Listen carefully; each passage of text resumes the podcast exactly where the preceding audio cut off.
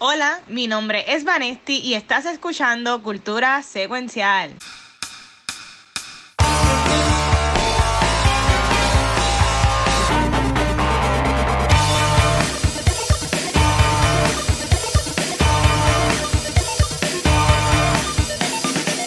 Saludos Corillo, este es otro episodio de Cultura Secuencial y como todos ya saben, mi nombre es Vanesti, pero antes quisiera que mis Devils All the Time se presenten.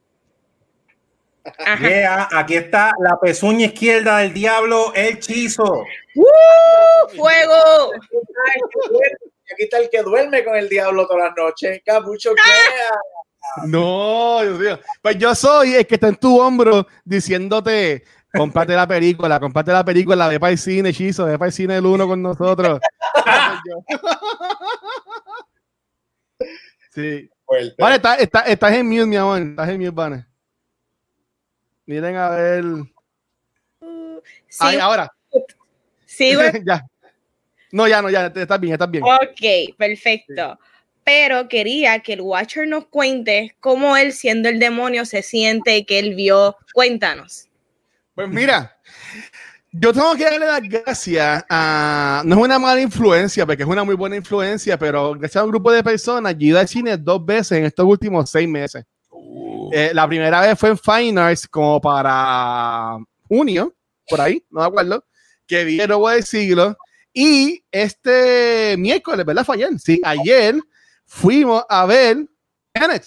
Vi Tenet. Al fin, al fin puedo hablar con Gabriel sobre Tenet decirle que pensé y toda la cosa. Um, fui, me encantó. Yo fui, hubo dos tandas. Yo fui con Rafa de Back to the Movies y de la baqueta. Fuimos por la mañana. Este, y Vanessa le contó de su experiencia que fue por la noche. Eh, la tanda mía la vimos en CXC y me encantó porque desde que llegamos, obviamente, ahí en Montelledra nos, nos escanearon como si fuéramos una, una, una un artículo ahí, ¡pip! nos escanearon nos pusieron el alcohol y después dieron unos tickets para popcorn gratis. Y obviamente, si voy a comprar popcorn, tengo que comprar el queso de los nachos. eso, eso, eso, es una cosa con la otra. Eso, eso, eso, va obligado. Este, también, pues, nos entraron en fila y eso también me gustó. ¿sabes? Que yo, yo estaba con Rafa al lado porque andábamos juntos, pero estaba todo el mundo, ¿sabes? La, la sala era gigantesca y llevamos como 20 personas. Y entiendo que estuvo bien. La película a mí me encantó. Pero no voy a entrar mucho en detalles porque vamos a tener un episodio de esto en dos semanas, ya que estén, estén la semana que viene en Puerto Rico. Y como siempre en Cultura, le damos un video de la semana a las personas para después hacer el episodio. Así que esperen el episodio de Tenet para la semana del. Mm, lo vamos a grabar el 8 de octubre el episodio yes. de Tenet, así que ya saben. Perfecto. Miren, Vamos a pelear en la semana de mi cumpleaños. So, eh. de, regalar, de regalar cumpleaños. Este, y a, además de eso, eh, también vi The Boys, que está cabroncísima esta temporada, está brutal. Hoy por la noche ya estrena el sexto episodio, con esta gente me encanta. Y honestamente, do, quiero que ustedes también hablen, porque sé que Gabriel quiere dar también las noticias, pero estoy feliz porque hace como me, media hora me llegó mi bebé, me llegó mi amor, me llegó mi computadora, así que estoy feliz. Y nada, hoy es el último episodio que vamos a grabar con la laptop, así que quiero a todo el mundo en el chat que eh, escriban sus recuerdos que tienen con la laptop, cada vez que yo me desconectaba, que se frizaba, todo eso pónganlo, pónganlo en el chat, pónganlo por un recuerdo, para después hacer un PowerPoint con la canción esta de Fast de Furious y ponerla sí. así bien, bien suavecito. Lo vamos, vamos a hacer un slideshow. Pero, pero dale. Y entonces, y ustedes que han estado viendo, eh, si vas a hablar, está genius todavía, por si acaso. Yo no sé qué está pasando con mi Es mi computadora, pero... es mi computadora, me joder hoy. Ella dice. Tu computadora. Sí. No, estás otra vez. Ah, no, pero ¿qué está pasando? Esa es que la computadora de Luis está vengando. Es un sabotaje. Está poseída, está poseída. Dale, dale, dale, dale, dale. Mira, ¿me escuchas? Sí. Yes. Ok, mira, antes de hablar un poquitito de, de Tenet, quería ah. mencionar que ahora que ¿verdad? abrieron los cines en Puerto Rico, me percaté que estrenó en Fine Arts del Popular una película que yo había estado pendiente por verla porque eh, sale Evan Rachel Wood, que es la protagonista de Westworld, y mm se llama Cajillionaire. que si tú la Mm, buscas en Rotten Tomatoes, yo no sé si te dejas llevar o no, a la hora de la verdad tú decides, tiene 93%, so Wow. cool, digo yo, tú sabes, si Sí. quizás no quieres ir a un megacine y quieres ver algo un poquito más fine arts, pues sabes que está Cajillionaire en. En el cine. Pero hablando de Tenet, pues no voy, a, no voy a hablar mucho, adicionales que todavía yo siento que yo no la he digerido Yo tampoco. completamente. Y eso me tiene preocupada porque yo quiero soltar mi review antes de que salga la película. Quiero grabar mi video, pero mis pensamientos son conflictivos, ¿sabes? Este.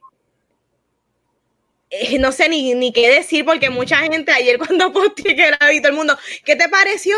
¿Te gustó? ¿Te gustó? Y como que Mira, así estábamos nosotros ayer. Saludos a Chisto con sus mega DM siempre on point. Y yo no sé qué decirles porque Juanma dijo algo en el review del que yo también lo pensé ayer y que alguien me preguntó y me, y me como que me preguntaron, mira, ¿y qué te gustó? Y yo creo que es todo depende qué tipo de, de movie going person tú seas. Ujú. Si tú eres una persona que lo que vas a la película, pues para explosiones, pelea, combate y espionaje, te va a encantar. Uh, Sí. sí. Porque de las cosas que más me sorprendió de la película es que tiene un montón de acción, uh, pero un montón. Yo no me esperaba que era tanto. Este, un montón del saque. Y eso está chévere. Pero si eres un poquito como yo Ah. y eres un poquito más cerebral y te gusta Nolan porque él te ha acostumbrado a que él, de alguna manera, sus películas, las teorías locas de él, de alguna manera, él te lo hace grounded, que yo digo, ay, yo lo entendí. No sé cómo, pero hasta Interstellar, la mecánica de lo que está pasando, yo lo entiendo. Yo logro entenderlo. Esta película, cuando yo me voy en la base de el inversion, yo no entiendo nada. Y a diablo. Yo no entiendo cómo se da, cómo Mira, sucede, cómo él lo presenta en la pantalla. Yo- ¿Sabe? Al nivel de cómo eso traduce al verse, yo no lo entiendo, pero lo aprecio y se ve cool. Y Yeah, no hay otra hermoso, mane- hermoso. y no hay otra manera de tú ver esta película que no sea en IMAX.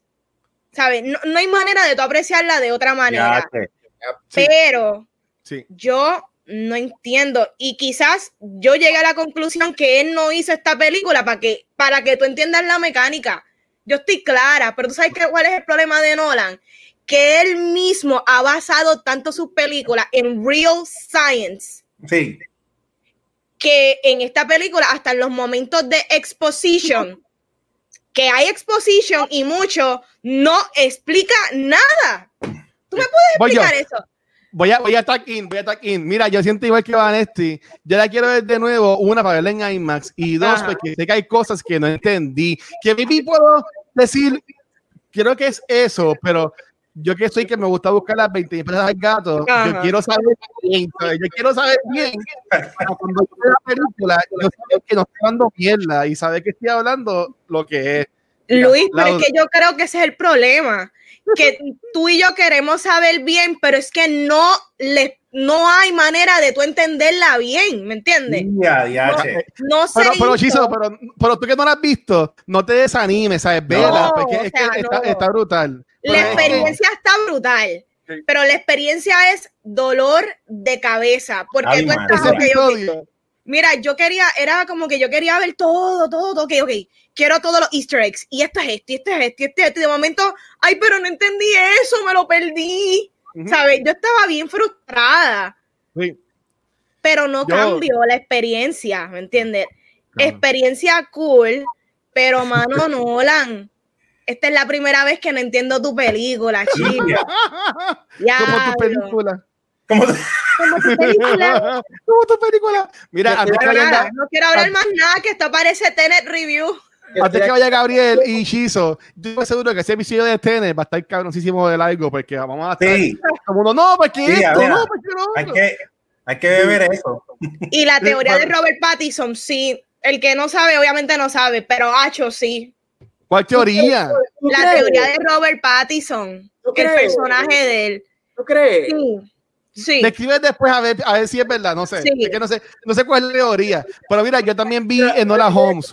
La vi hoy. Yo estoy Ah. aquí bien contento porque lo que estoy escuchando de las líneas es que, pues, el guion no estaba bien hecho, pero eso lo hablaremos en dos semanas.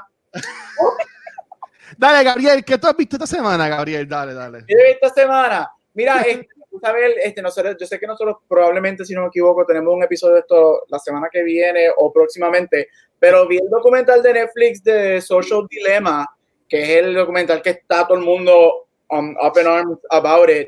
Este, mira, el documental está Cabroncísimo. la mayúscula, de verdad. Es que no, ya no sé ni qué decir porque el lunes me tira una mala palabra bien heavy. Yo ya no sé ni qué decir en cultura. Tranquilo, papi, ya, ya. Yo la escuché. Eh, ya que el jefe lo dijo, la el, el documental está cabroncísimo. Es un documental que te va a hacer pensar un montón, te va a hacer ver dónde como sociedad nosotros estamos parados, este, y te va a dejar y te va a llevar a, a- a ver cómo nosotros ya, te guste o no te guste, dependemos de la tecnología, vivimos de y con la tecnología. Yo pienso en lo personal que estamos, yo pienso en lo personal, yo personalmente creo que estamos en un momento que ya no, no podemos coexistir sin la tecnología, este, al menos que el momento de un meteorito y todo se acabe de, de la nada. Pero yo creo que estamos en ese punto. Yo creo que lo puse cuando yo la vi, estuve así de cerca, así de cerca de, de cerrar mi cuenta de Facebook, pero pues dije, ¿para qué? Si ellos tienen toda la información, cada vez que yo estoy hablando con alguien, el FBI escucha lo que yo quiero comprar y también Sí. en Facebook aparecen los mensajes, así que ya, ya pa- pa- o sea, ¿cuál es el punto? Todo el mundo, "Ay, de que ahora voy a sacar esto por un buen tiempo. ¿Cuál es el punto? Ya todo pasó. Lo que pasa es que yo creo que el documental lo que te hace es te pone en perspectiva todo. Este, pero no voy a hablar más nada porque sé que vamos a tener un episodio de ella en algún momento. Es excelente, vale la pena, este, te va, a mí me encabronó, este, pero al final es, quizás yo estoy mal, pero yo estaba como que, pues, ¿qué puedo hacer? Este, no vi eso, he visto otras cositas más, pero eso es lo que quería hablar. Y después de Mr. Chizo, este, me gustaría hablar de rapidito, un par de minutos que lo puse sobre los cambios de películas que han habido en las últimas Ah, sí. horas. No hay películas en el 2020. Ujú. No hay nada. Ah, pues dale, viste, Cheese. ¿Qué te has visto, papi? Mira, antes de continuar, quiero decir que Vanetti acaba de decir un poema con Tenet, porque ella dijo que Tenet es un dolor de cabeza, es hermosa y no la entiendo. Eso es el amor. O sea que ahora confiado con ver Tenet, porque yo soy Mr. Positive, pero a lo mejor no va a entender nada. Pero Dios, diga, déjame, yo no hablo malo aquí. A lo mejor no va a entender un carajo. Ya, dije mi palabra mala Ya entiendo, por eso es que estoy sola. Yo vi, viste. Este, era, en vez de culta secuencia, nos vamos a llamar The Lonely Hearts Club. Este Ave María, me gusta. Yo voy a hacer el logo. ¿Sabes que ya, ya yo ahorita, ahorita lo dibujo? Ya, ya, ya lo tengo aquí, mira. Yo vi dos cosas. La primera que vi, mira, mira quién está aquí. Mira, mira quién está aquí. Yo vi, hablando de cosas que no se entienden, el video de 911 de Lady Gaga, pero a diferencia de Tenet, a diferencia de Tenet, que es como describieron ustedes, el video se ve hermoso, se ve cool, parece una pintura surrealista, que tú no estás entendiendo lo que está pasando, pero te lo estás tripeando. Cuando acaba el video, tú haces diálogo, o sea que el video completo era un viaje de ella, de ella que había sufrido un accidente y le estaban dando los primeros auxilios. Ahí tú cuando ves el video otra vez, ves que los pasos de baile de ella está imitando cuando le ponen la mascarilla, cuando le suben la tráquea para ponerla a respirar.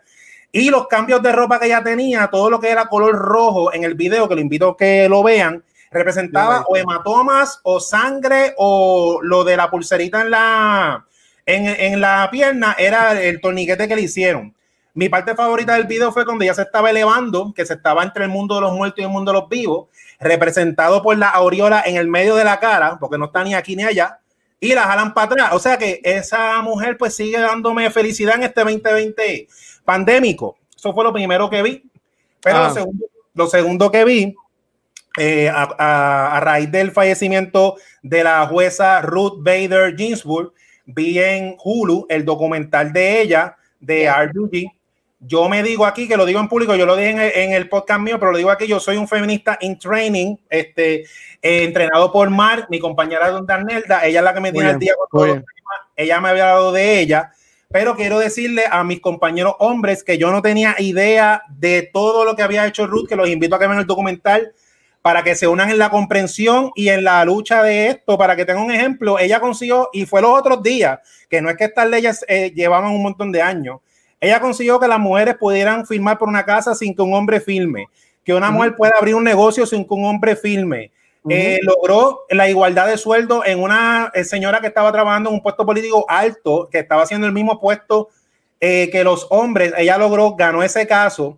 Y lo que me gustó de ella es de que ella, el flow de ella, que siempre todo lo enfrenta calmada, todo piensa lo que va a decir porque ella lo que quiere es como que la gente entienda y comprenda y se una. Y me gustó los baby steps que ella hacía de que yo quiero llegar a esto, pero de, un, de sopetón no va a ser, y menos mm. contra Estados Unidos.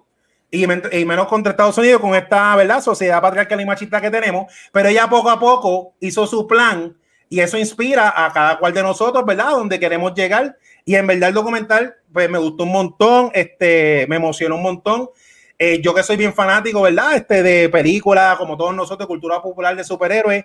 Ella de verdad fue una superhéroe en la vida real de todo lo que ella logró en poco tiempo. Y eso es como que el highlight mío de verdad de lo que vi en la semana, que aprendí un montón de esa señora y expande más la mente de que cuando vemos noticias de cosas que pasan, hay que estar más pendiente de esas cosas. Hoy fue, hoy fue el funeral Sí, ayer y hoy la, llevan, este, ella es la primera mujer en la historia de Estados Unidos que ponen su, su casket en state en Estados Unidos. Nunca, ninguna mujer nunca la habían velado en the state y ella es la primera mujer en lograr eso. Este, rapidito, porque yo llevo, ustedes saben que yo soy, amo la política. Pero si no han visto RBG, veanlo, es tremendo documental en el chat. Buenísimo.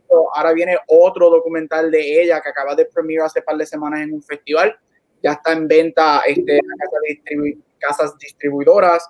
Este, y como dijo Chizo, ella, obviamente ella fue en Supreme Court Justice, la segunda mujer en estar en el bench, pero ella, todo el mundo lo dice, ella hubiese hecho la historia que hizo, y hizo la historia que hizo antes de entrar al, Supreme Court, aunque no hubiese estado en el Supreme Court, porque gracias a ella las mujeres pueden sacar préstamos de casa, pueden sacar tarjetas de crédito, pueden tener cuentas bancarias. Ella fue la que logró eso para las mujeres. Y en lo personal, si tú piensas que la batalla que está pasando en Estados Unidos ahora mismo no va a afectar a Puerto Rico, estamos en época de elección, Luis, tengo que meterme en política. Tranquilo. Este, despierta. ¿Tú te crees? Yo tuve una conversación con alguien esta semana en su fallecimiento y me dijo, ah, pero es que Puerto Rico tiene su propia constitución. Pues entonces en Puerto Rico la gente queer no se puede casar. Mira, la constitución de Estados Unidos va por encima de la de Puerto Rico. Correcto despierta si tú te crees que lo que está pasando acá no te va a afectar en su momento dado. Exactamente, estoy bien de acuerdo. En, mi caso, es que no es que yo no sea mucho de política, pues es que a mí no me gusta mezclar una cosa a la otra, a menos que yo entienda que sea ultra megamente necesario, como hecho en Cultura, que ya hemos hecho unos cuantos episodios, que tú, tú, antes de que fueras parte de Team Cultura en sí, estuviste en uno que hicimos, sabes que y eh, también me acuerdo cuando pasó lo de Ricky también, cogí un momento y hablamos de eso aquí. si, tenemos, si tenemos el canal para hacerlo, pues lo, lo, lo hacemos. Claro. Eh, pero, pero yo entiendo que todo esto es sumamente importante. Eh, y, mira, y, y, más también lo que desafortunadamente pasó. Lo que, lo, que pasó también este, en estos días que no, no le presionaron cargos a, a, ninguno de los guardias.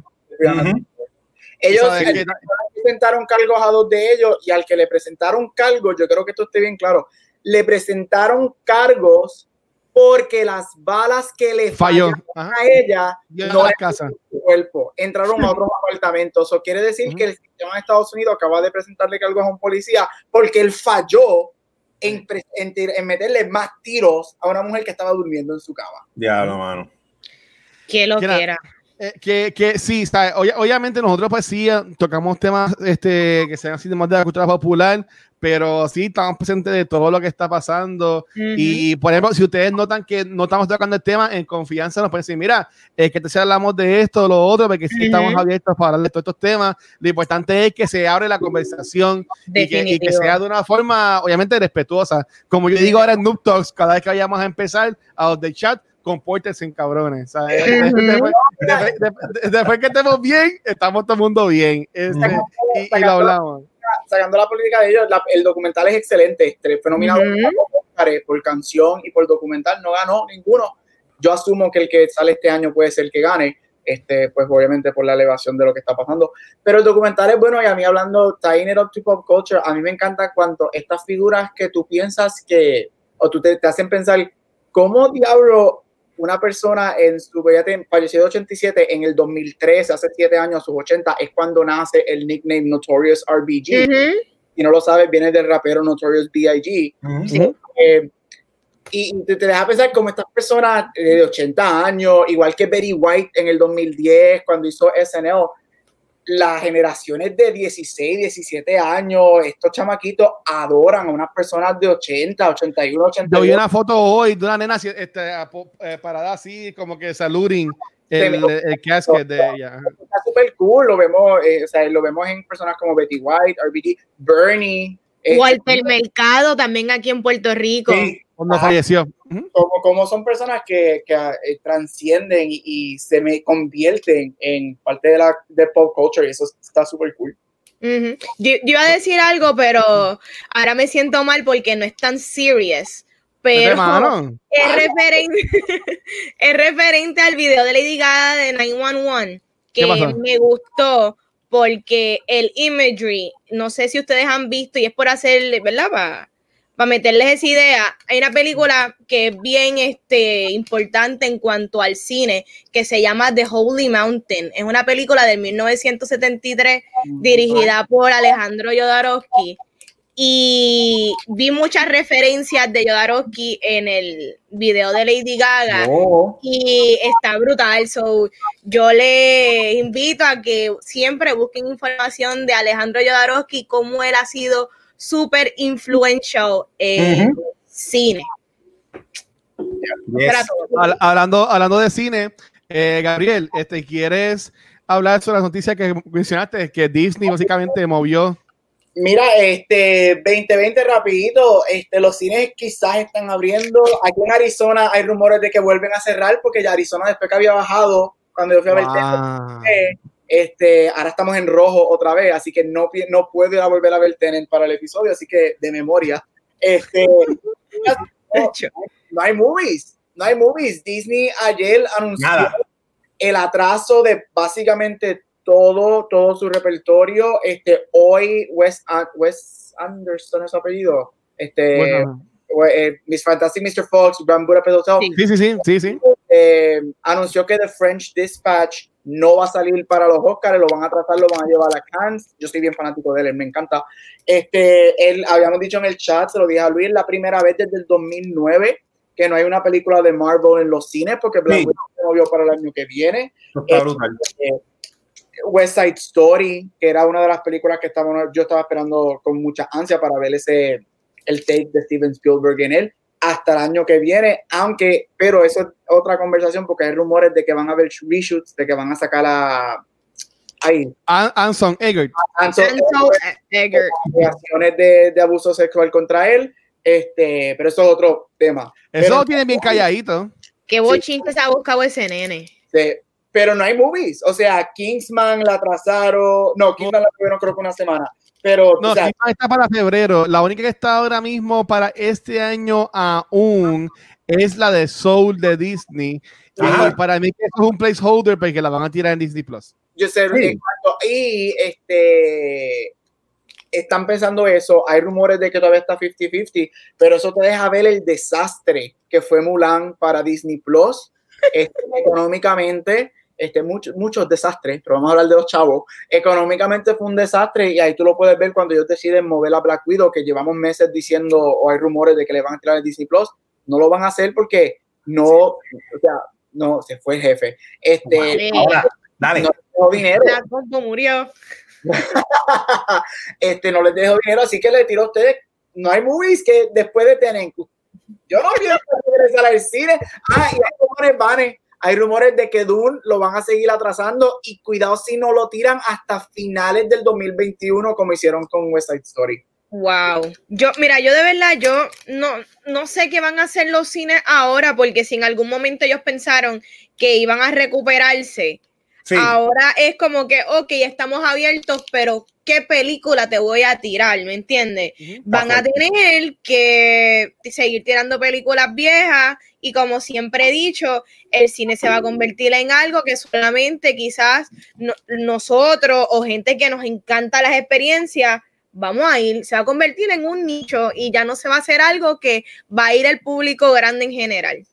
Yo lo que entiendo es que, eh, por ejemplo, eh, Trump fue, tiró un- una entrevista los otros días que me vi en Puerto Rico, veamos en que muchas películas locales que me iban a tirar en el cine, me vi salen entonces al cine. Pero, y, y una pregunta para Puerto Rico. Y ¿Perdón? Una pregunta para, ustedes que están en Puerto Ah. Rico. Hoy Puerto Rico anunció 700 plus casos del virus. Eso tú me- sigue subiendo. y que la gente, obviamente sí, lo, lo- hicieron ayer, tiene, whatever, yo estoy claro, pero si tú vienes a ver esos números, tú te vas a arriesgar para ahí. pa- o sea, de la manera que Puerto Rico está subiendo, en donde un día anuncian 700 plus casos del virus. Yo, yo, lo, yo, lo- yo no veo como arriesgarme, mala mi mano. Este, yo no veo como arriesgarme. Por ejemplo, si, si yo voy a hacer compra a Walmart, si yo me metí en Walgreens, me metí en San, en Costco, que me meta en un cine que eh, me tome la temperatura, me limpian las manos, me limpian el fundillo cuando me siento, este, ¿sabe? Eh, te regañan si no tienes la mascarilla puesta, porque en una yo estaba comiendo popcorn tomando refresco y me quedé con la mascarilla como que guindando y me dijeron, mira la mascarilla, y yo sí después me la puse. Este, ¿sabe? Yo siento que yo estaría más seguro en el cine de lo que estoy yendo a Walmart, a Sam's y a estos lugares. Mi, mi, mi caveat para eso sería, tú en Ah. Walmart en Sam's, tú estás media hora, una hora comprando lo que necesites y hopefully tú no te estás quitando la máscara. Sin embargo, en el cine tú te quitas la máscara para comer. Y hay evidencia que el virus se te puede meter en un par de segundos en, en un quita y pon, que por eso es porque en Arizona no están dejando, no están vendiendo comida. So, y Ok. yo que, que, o sea, y, y yo estoy contigo, hay riesgo donde sea. Yo salgo, yo tengo que ir a hacer compra. Yo puedo ir al supermercado y, y, y es un riesgo. Pero yo no sé si, yo creo que nosotros estamos entrando a un segundo wave del virus.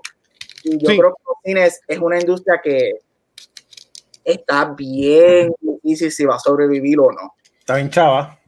Por eso es que yo digo, todo el mundo aprovechen, vean Tenet el primer, el primer fin de semana que El salga. uno. Porque si después cierran los cines de nuevo, por lo menos viste Tenet, porque después de este no hay más estrenos. O sea, por lo menos viste Tenet. No, ¿Tú me ¿verdad? entiendes? Eso, eso es lo que yo, eso es lo que yo digo. Pero dale, dale, ya, ya hablamos de esto, dale, Bainsty, vamos a empezar con el show. Bueno, vamos a arrancar ahora con el programa de verdad, de a verdura. So que vamos a arrancar con el cheesy, con los blue cheeses. Así que tíramelo ahí. Yeah, mira, llegó la hora, boom, boom, Ay, de ser feliz con los estrenos de el. Filete de mero a 2.95 la libra, ¿verdad? Que parecía un jingle de supermercado.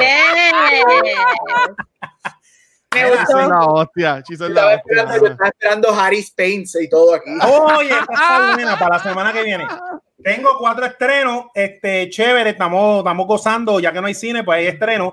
Eh, el primero es el Rob Zombie Trilogy, que es la, la Casa de los Mil Muertos, The Devil's Reject y Tree from Hell. La unieron en un compilation como un boxer, ¿verdad? Porque como, la, como mencionaba la semana pasada, están empezando a salir las películas de Halloween. Eh, eso es toda la historia, toda la saga de la familia Firefly.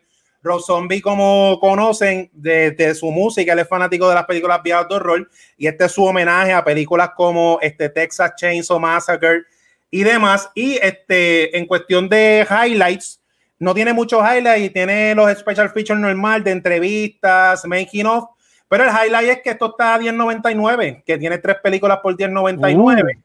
Algo interesante de Rob Zombie, Rob Zombie para mí es como que el American Dream, porque ese tipo tiene tres trabajos, ha tenido tres trabajos. es el frontman de una banda de rock, él es un rockstar que vive de eso. Él dibuja, hace cómics, es un artista psicodélico de cómics de monstruos que también tuvo éxito. Y después dijo: ¿Sabes qué? Voy a ser director de cine. O sea, wow, qué tres trabajos ha tenido ese tipo. Entonces, el segundo estreno es de un reissue de Hayao Miyazaki, que ya hemos hablado aquí de él, de Wind Rises. Esa película pues volvió a, estar disponible esta semana. Eso es una versión biográfica, pero libre, o sea, que tiene bastante ficción, basada en la vida de Jiro Horikoshi, que es el diseñador de un avión caza de, que lo usaron en la Segunda Guerra Mundial. Y la película es más o menos el vibe como esto de Aviator, de él tratando de buscar cómo hacer el avión para que funcione y todo eso. Una película biográfica de él, es de las más grounded por el tema de Miyazaki. Y el highlight de esta peli, de esta, de esta, de este release es que hay una conferencia de prensa de 83 minutos de él hablando de todo lo relacionado de la película y para mí personalmente eso vale hasta un poco más de la película porque cuando ese señor habla se aprende un montón. El tercero, por primera vez en 4K, la gente que reservó el Xbox y el PlayStation estén pendientes. El maestro Stanley Kubrick, que en mi opinión, Nolan es como que el Kubrick, digo, sin hablar de TN porque no lo he visto, pero Nolan se parece bastante a Kubrick en cuestión de que él trata de no repetir géneros en películas.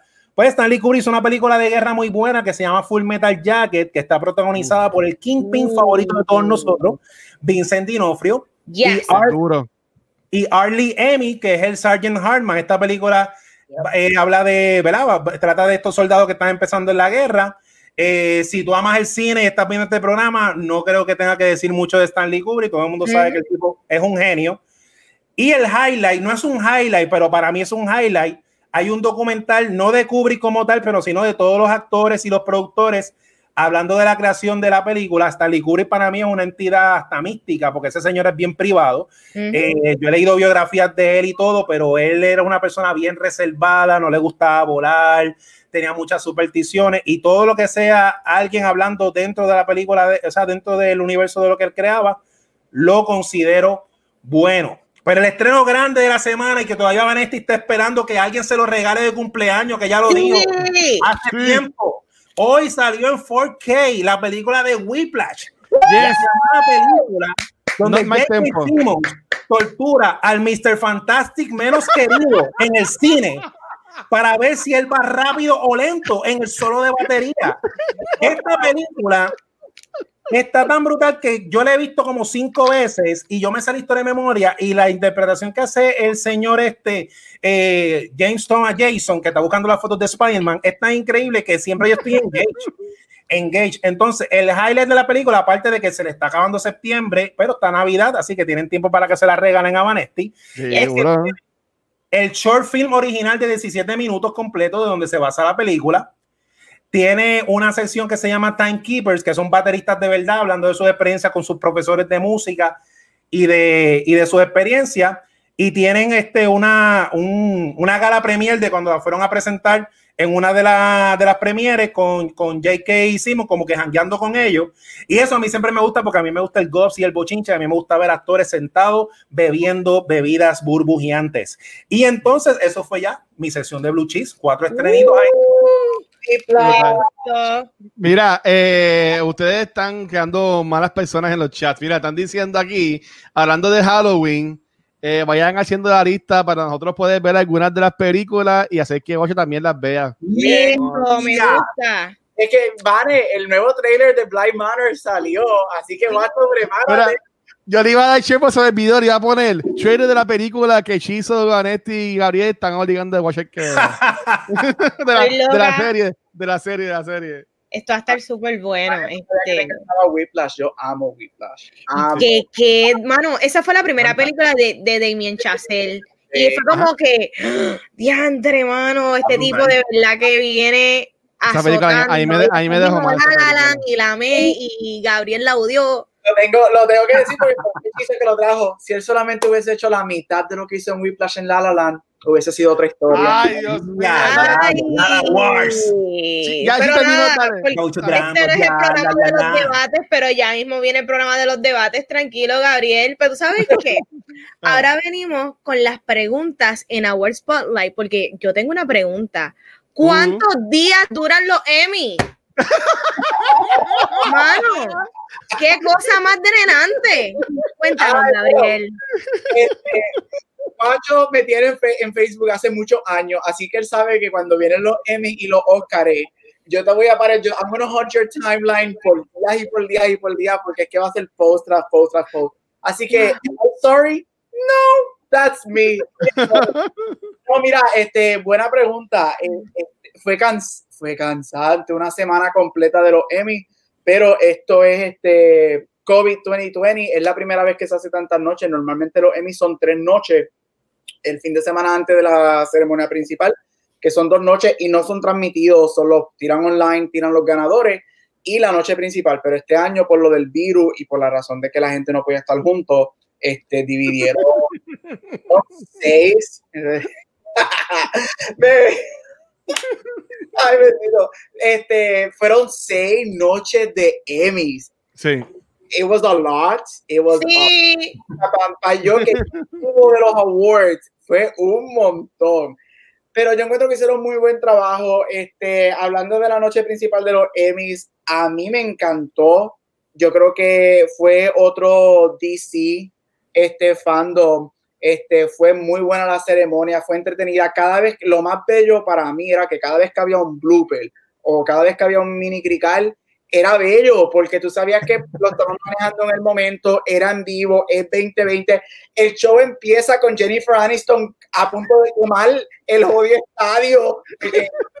Jimmy Kimmel prendiera más que una tarjeta y prendió un botón lleno de papeles y no se apagaba y era en vivo. De que tú escuchas al productor gritando, turn it off, turn it off, it's ready". que mataron a Jennifer Aniston, quemaron el este, pero estuvo bueno, yo encuentro que hay que darle muchos props a, a, a ABC, a los Emmys, porque ellos estuvieron en sobre 135 países en vivo haciendo esto. Todas las cámaras de todo el mundo estaban alrededor del mundo. Fue súper cool. Este, yo no sé por qué en la era del virus, cuando algo puede ser mejor, lo hicieron tres horas. Eso lo pasé en los dos, no tres horas. Pero esos otros 20 pesos, porque si es en, en, un año normal y dura tres horas, ¿por qué tenemos que tenerlo tres horas en, en, en, virtual? Pero es otra cosa. Pero yo creo que fue muy bueno, así que uh, el gran ganador de la noche fue Watchmen, este con 11, se llevó 11 premios. Si Durísimo. Hello, Watchmen, sí. vayan a verla. Si no lo has visto, Watchmen, who are you and why are you watching cultura? Vete a ver Watchmen. este, mira, algunas de las cosas standouts para mí de la noche fueron Zendaya. Este, yo amo a Zendaya tanto. Este, Zendaya se convierte en la segunda mujer negra en ganar su categoría ever yes. en 73 años. Este, y la primera fue Viola Davis hace solamente cinco años, así que wow. el, o sea, el, todavía hay mucho por qué cambiar. Este, mm. También se convierte en la, en la, mujer más joven en ganar su categoría. Este, si no has visto Euforia, yo sé que Van la ha visto, le gusta muchísimo. A mí me encantó. Desde que yo la vi el verano pasado, yo dije, es, hay, que ver, hay que ver la Zendaya porque aquí es que ella va a ser su nombre por fin. Uh -huh. este, va a salir de ese teenager world, aunque la serie de teenager, pero dice diablo. So ella ganó, este, me fascinó. Este Mandalorian se llevó siete premios. Este Mandalorian terminó sus reshoots ayer. Yes. Según lo, según Reddit y Twitter. Tengo una pregunta, Mister. Tengo una pregunta. Dímelo. He, he leído mucha, muchos fake news por ahí de que supuestamente Mando está encojonadito y que puede que se vaya. Yeah. Hay rumores, hay rumores, y esto yo no sé con cierto sea, pero hay rumores que dicen que Mando, Dios mío, porque se, yo, se me olvida el nombre del actor. Ayúdenme. Eh, Pedro Pascal. Pedro, Pedro Pascal. Este, hay rumores, rumores, este, las malas lenguas dicen que Pedro Pascal no terminó el season. Yeah. se encojonó con Disney. Este, porque Disney, lo, originalmente lo que estaba pasando en Season 2 es que no se saca The Red Viper, Oberyn Martell Forever, este, que no lo dejan, no lo dejan actuar. Este, y supuestamente él no terminó el season, supuestamente él regresa para... Y anyway, la mitad del primer season, este, él es Stone Double muchas veces, así que él casi, no muchas, no siempre le estaba dentro del... De, de sí, como dice Pau, que él es más un voice actor. Exacto, este, pero supuestamente los Witches terminaron ayer. Hay que ver a dos semanas de que, a dos semanas o un mes que salga el, el, el, season, esto va a ser interesante que van a hacer. Pero anyway, ganó siete. Pero, este, The Great, para terminar, los, los big winners de la noche, este, en honor a ellos, tengo mi camisa de Canadá. Hoy fue, fue el Small Canadian Show Shits Creek. Luis debe estar emocionadísimo. Este, Espero que Vane y Chizo vayan a verla. Sí. Este show en su momento. Cheats Creek rompió en total 13 récords en, en, la noche del domingo en los primetime Emmys. Ganó 9. Este, esto fue récord tras récord. Ellos hicieron algo diferente que nunca hacen. Siempre mezclan las categorías. Este año lo hicieron por bloques. todas las comedias, todos los límites, todos los dramas. La primera hora fue Shit's Creek Show fue en Schitt's Creek, ellos ganaron todo, es la primera serie en la historia de los Emmy 72 años en llevarse todo en una noche. Este, la primera serie en llevarse los cuatro premios de actuación en una misma noche. Dan Levy, que creó el show, se llevó cuatro premios, actor. Tan bello, yo lo amo. Actor, director, serie. Mira, y lo magia, lo la, la magia de los award shows, siempre a mí me preguntan que porque yo sigo mucho los award shows, y yo creo que los award shows este, can make or break shows. Y yo creo que el ejemplo de esto es Shit's Creek. Shit's Creek es un show que yo te aseguro que nadie sabe que es de Canadá, nadie sabe la casa productora Pop TV, nadie sabía que existía hasta que llegó a Netflix el año pasado. Y yo creo que el, yo he visto mucha gente en Twitter estos últimos días cuando Creek se llevó todo diciendo, oh, yo voy a ver el show. Y yo creo que eso es un favor que hacen los awards. Cuando me preguntan por qué a ti te gustan tanto, mi, mi razón primordial es esta, que los awards hacen que la gente descubra programas y películas yo creo que programas como Cheers, este, Cagney and Lacey, MASH, Shit's Creek eran programas que la gente, los canales los querían cancelar en su primer y segundo season, mm. pero empezaron a ganar Emmys y a reconocerse y a, y a ser críticamente y llegaron. Este, si no has visto Shit's Creek, vete a verla. Como dije en mi, en, en mi post que yo puse en Cultura, es un show que es el show para 2020. O sea, te va a dejar olvidar todo, vas a reírte. Bueno, el último season sale octubre 7, así que, guacho, vas a poder terminar de ver el season. Mi cumpleaños, yes. Así que, Cheese Creek, vayan a verla, excelente, hizo historia. Y I'm done for the Emmys, ya no me tienen que escuchar hablar Pero la, la, pregunta ahora es: ¿cuál es el próximo premio? Eh, ahora son los Oscars, los próximos los Oscars. Oscars, pero la, lo interesante de esto es que, como no hay películas en 2020. por, el, momento hasta el resto del año, yo lo que voy a hacer es un, un una combinación de Chizo con Gabo y yo voy a hablar de famous Oscar winning films. Oh, me gusta. Este, y dar mis reviews de ella y los premios y todo eso, y poco a poco interlazar mientras las noticias salen de lo que va a pasar en 2020 con los Oscars y si tendremos películas o no. Porque a este paso, Bad Boys 3 va a ganar mejor película en los Oscars. no, eh, va a ser Bloodshot. Bloodshot, Bloodshot. Pues Sonic va a ganar mejor película animada.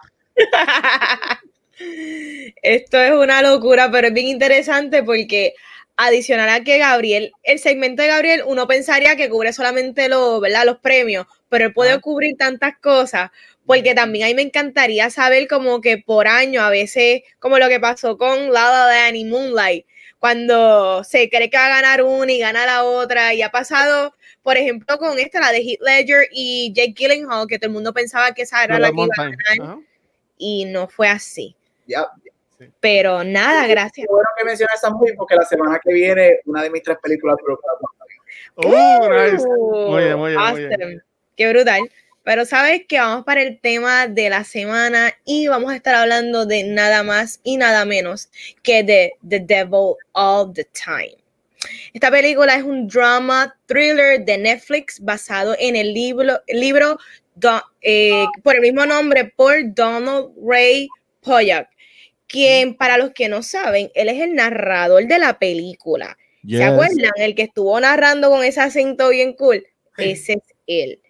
Esta película tiene un género bien cool que yo no sabía de él y se llama Hillbilly Gothic.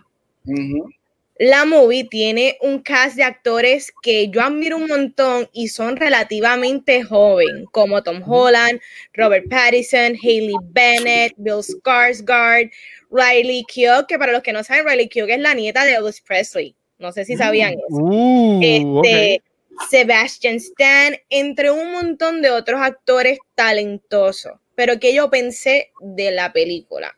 Ah. Mira, para mí The Devil of the Time parece una película de horror de la manera en que está construida. El imagery, cinematografía, fotografía y el score me dio ese vibe. Es este sentir de dread, desgaste, cansancio, tragedia, muerte en repeat, porque es un ciclo, es como eh, todo lo que pasa en esta película es como un virus que se propaga y siguen pasando cosas malas me gusta que esta película presenta los horrores del fanatismo religioso, las cosas que suceden en small towns y cómo en situaciones no tenemos otra alternativa. Y eso lo podemos ver en el personaje de Tom Holland, donde en múltiples ocasiones él no tiene opción más que la que él decide hacer. Y lo curioso de esta película es que si la buscas actualmente en Rotten Tomatoes, tienes el porcentaje es un low 60s. Y para mí, low 60s, sí. Está al borde de ser rotten.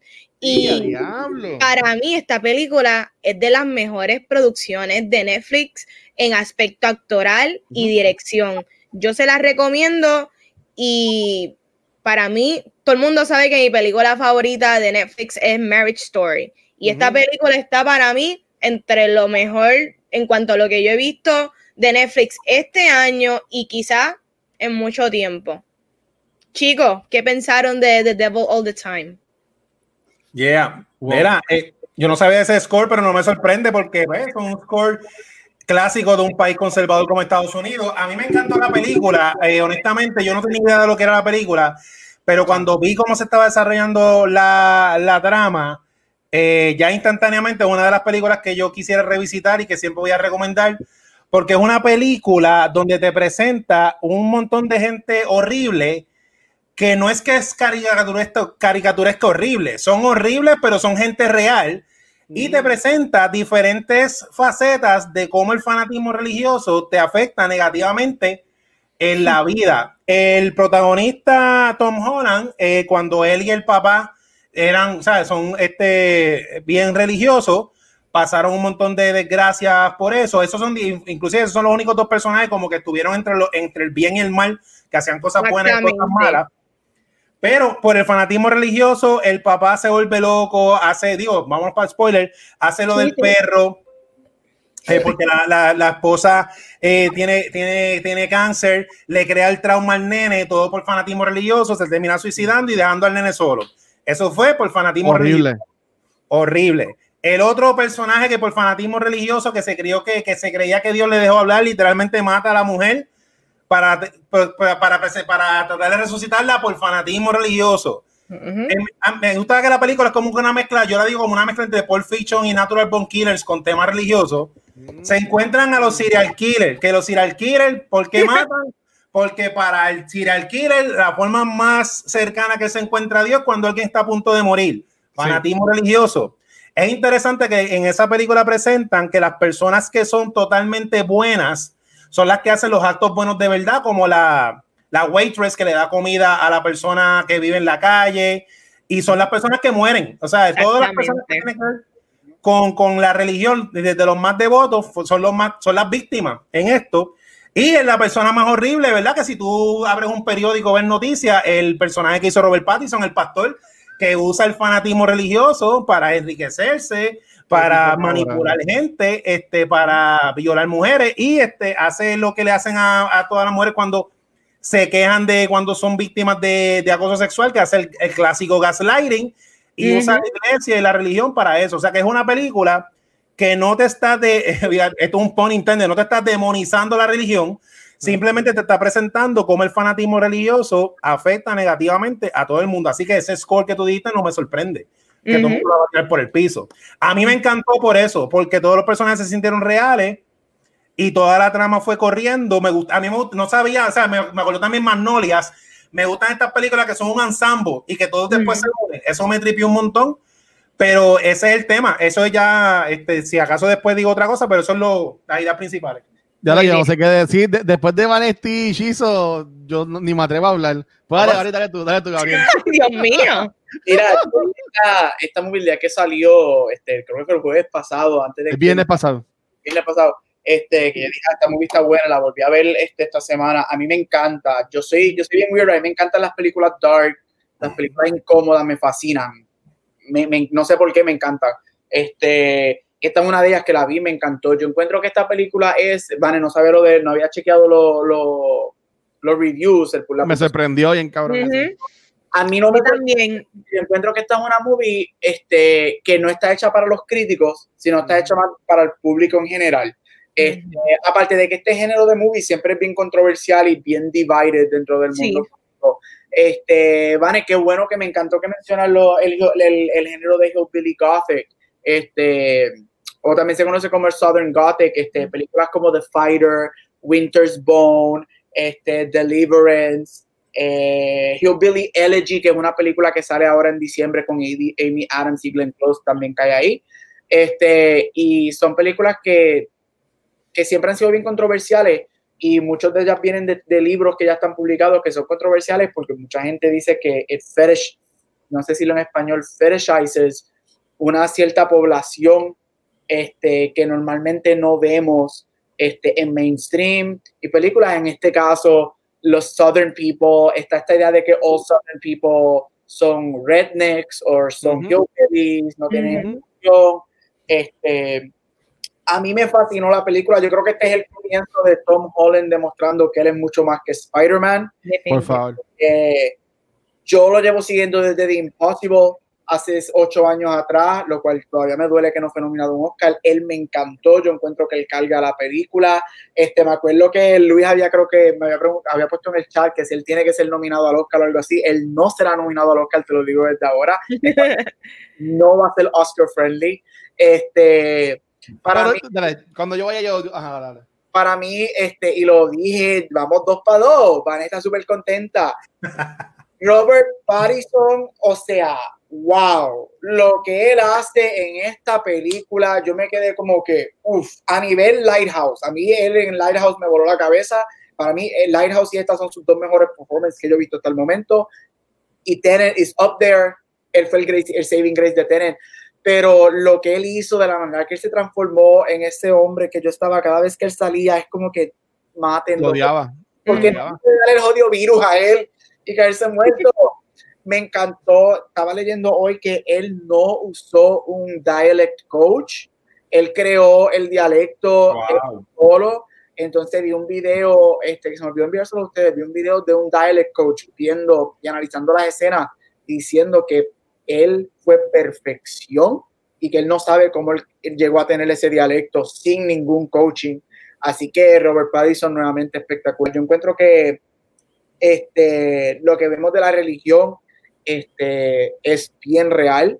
Eh, se puede ver hoy en día. Se puede ver en estos momentos, en estos últimos cinco días desde la muerte de RBG.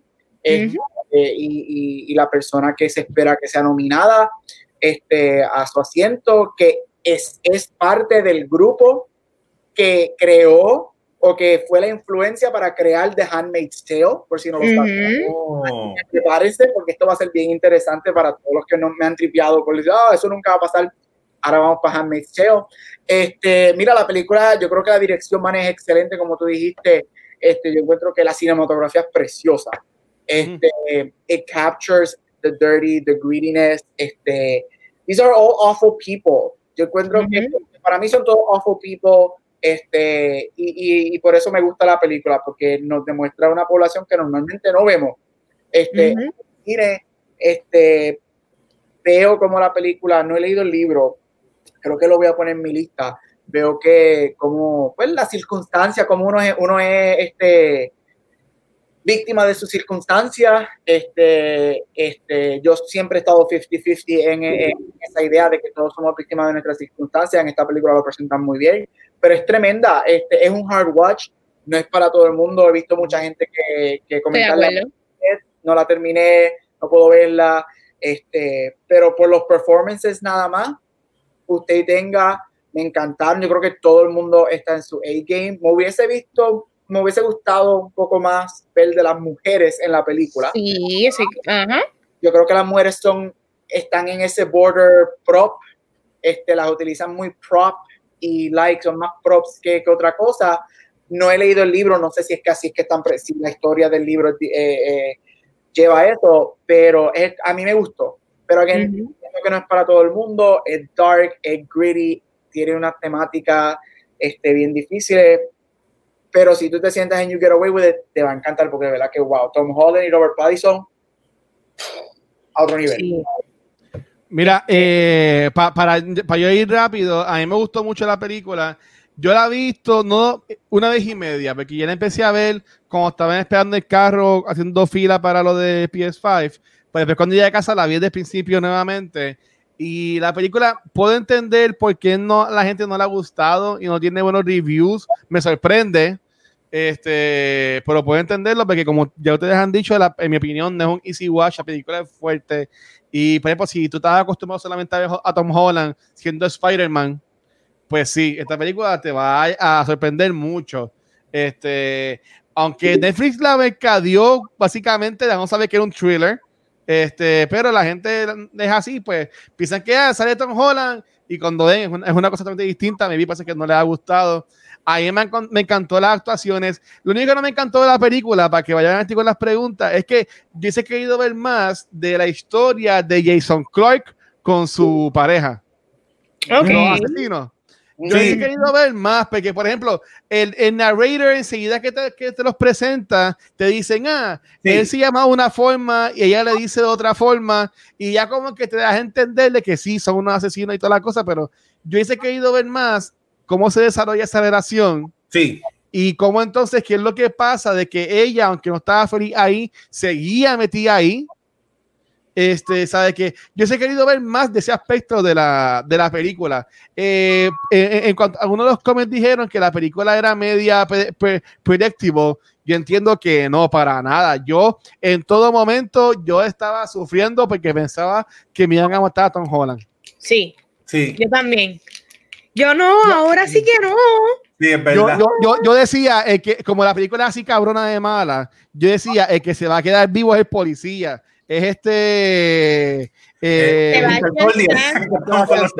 yo decía eh, yo decía este este es el que se va a quedar malo porque básicamente él es el corrupto uh -huh. tú sabes y él es como que la ley pero hasta cuando la ley es corrupta quién se salva ahí ¿Tú sabes? exacto pero me sorprendió un montón y, y, me gustó mucho el final de la película, pero eso, opinión no, no es predecible. Sí, eso tengo una preguntita, pero antes de eso quería este también comentar que uno de los producers o el main producer de la película, para los que no saben, es Jake Gyllenhaal y uh. me sorprendió que él se aguantó de él no participar en la película porque yo siento que él pudo haber sido cualquier rol menos el de Tom Holland, porque había que ser Chris Evans también estaba castigado un tiempo en esta película. Wow. So, qué brutal, tú sabes que me gusta que el elenco es relativamente joven, pero yo quería, ¿verdad? Algunos ya lo han mencionado, pero quería preguntarles a mis chicos cuáles fueron sus actuaciones favoritas. Yo sé que hay un montón de actores y todo el mundo trabajó, ¿verdad? Con lo que le dieron y sí, yo siento que al igual que las mujeres fueron víctimas en la película, también fueron víctimas de la historia, es lo que puedo ver. Este, en general, como Gabriel dijo, no he leído el libro, quizás el libro ya estaba así, quizás la adaptación fue bien fiel al libro, pero yo siento que, por ejemplo, personajes como el de Hailey Bennett, a mí me hubiese encantado ver más de ella porque ella es una, de la, una actriz que yo admiro mucho y me gustan las cosas que hace. Pero nada, quiero pensar que fue en servicio a la historia. Sí. como yo quiero comenzar con mi contestación de quién fue mi, mi, actuación favorita, yo podría decir que obviamente Tom Holland se la comió y cargó la película, al igual que Robert Pattinson, para mí fue excelente, pero muchos no saben o quizás saben que yo soy bien fan de Bill Skarsgård. Para mí Bill Skarsgård eh, es un underrated actor y se me pasó la última vez que hablamos de eso y es que los nuances que él trae en todos los roles que yo le he visto desde Castle Rock, em, It, Chapter 1 y Chapter 2. Él tuvo una serie que de Netflix hace años que era Hemlock Grove. Hemlock Grove. Tú sabes, el tipo y la cosa es que a veces él sale en muchas cosas y tú no sabes qué es él. Para que tú veas lo, lo, mucho que él se, como que se convierte en el personaje. Y para mí, Bill Skarsgård en esta película, al igual que las mujeres, es una víctima de la circunstancia. Para mí, él es el menos malo en cuanto a que él viene con un PTSD del war. Él vio a ese tipo crucificado, ¿verdad? Una persona que vive el aspecto religioso, tú ves vivo. tú tener que terminar con esa vida para que no sufra tu perspectiva cambia completamente. Entonces él llega a su town, quizás un poquito reacio, se enamora de, de la persona que él siente un amor tan grande, se le va a ir de las manos. Lo único quizás bueno que él ha tenido en su vida se le va. Y yo entiendo lo que él hace. Él se está agarrando de lo único divino que él siente, que él puede hacer algo para que le salve a, esta persona que es todo para él. Y eso lo podemos ver en las personas cuando cada vez que pasa algo malo, hasta el más ateo busca algo, ¿me entiendes? Busca no necesariamente Dios, pero tú buscas en algo de, que tú te puedes este, agarrar. So, e, es, parte que está sembrado en nosotros como, como humanos, ¿me entiendes? Porque hasta los taínos, los indios, que no sabían nada de religión, adoraban que si al, dios huracán, al dios del sol, porque está programado en nuestros cerebros ser así, ¿me entiendes? No es que sea real o no, es que así somos. So, para mí, el personaje de Bill Skarsgård es la víctima de esta película y a partir de él es que todo este curse, porque el tema de los curse a mí me gusta porque a veces mira, a lo mejor tu vida no ha sido una tragedia, pero estas cosas pasan y hay personas que tú conoces y se le han muerto todos los familiares y han tenido una vida horrible. Y yo siento que los curses pasan de generaciones en generaciones y tus descendientes lo siguen y fue, me gusta, me gusta esto. Sí. Mira, antes que vayan los muchachos. me fui con un viaje. No, no, Mira, yo no había lo que, te, lo que te pusieron. Coño, Vane, te fuiste bien deep. No, brutal. Mira, eh, yo voy a, este, no, no voy a decir mi, mi, mi, actor, pero quiero leer este comment antes que se pierda con los demás comments. Tenemos aquí a, a Riveras B. Dice, una de las mejores escenas. Arturo, saludos, hermano. Gracias por estar acá. Dice, eh, es cuando ellos, Buscargar y el nene, están en el primer log y el papá está obligando al nene que le mete cantazo. Esa escena estuvo bien fuerte y en verdad que estuvo, estuvo brutal, me gustó un montón. Sí, y si te has criado con padres religiosos, este, en algún momento tú, tú te has sentido en esta situación, porque yo hasta en una escala menor, yo me he sentido en esa situación de que yo no sé lo que estoy haciendo, pero estoy imitando a mi padre, ¿me entiendes? Pues, esas cosas pasan. Dale, los muchachos, ¿qué piensan? De los personajes, pues mira, a mí me gustó mucho, aunque es verdad lo que tú dices, que te, te, hubiese gustado ver un poco más de los asesinos en serie, a mí me gustó mucho la actuación de Jason eh, Clark. Clark, es un duro, es un duro. Como hemos hablado en otro episodio, que eso es lo que a mí me encanta de este grupo, que nosotros, sabemos separar cosas. Ese señor en una película no tan buena como la de Terminator, las partes del sí, sí él las hacía bien, y él como que tiene presencia en cámara, y él siempre, yo decía, ese tipo le mete y en esta película te este, lo hizo muy bien, pero aunque tuvieron escenas, pocas escenas, me gustó el story de ellos, porque si te fijas, la primera víctima, que es el, el que mató a la esposa, ese asesinato fue bien sloppy.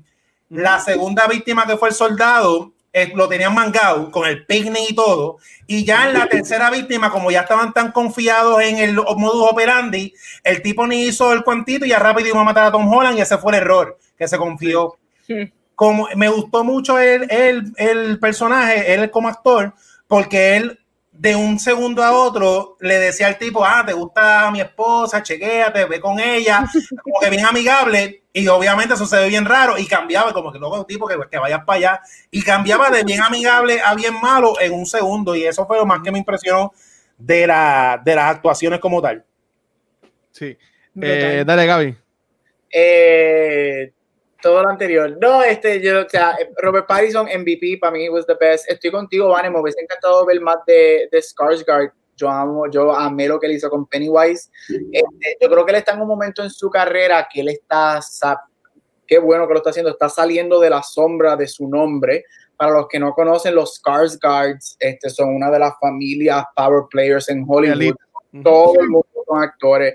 o sea, su hermano Alexander Skarsgård, True Blood. El papá. Este, el papá, todos sus hermanos son actores. yo creo que ahora él está haciendo lo que él tiene que hacer y saliendo de esa sombra de ese hombre y demostrando que yo no solamente soy un hombre, soy un muy buen actor. Y yo creo que él empezó con It y aquí lo hizo. Me hubiese gustado ver más de él.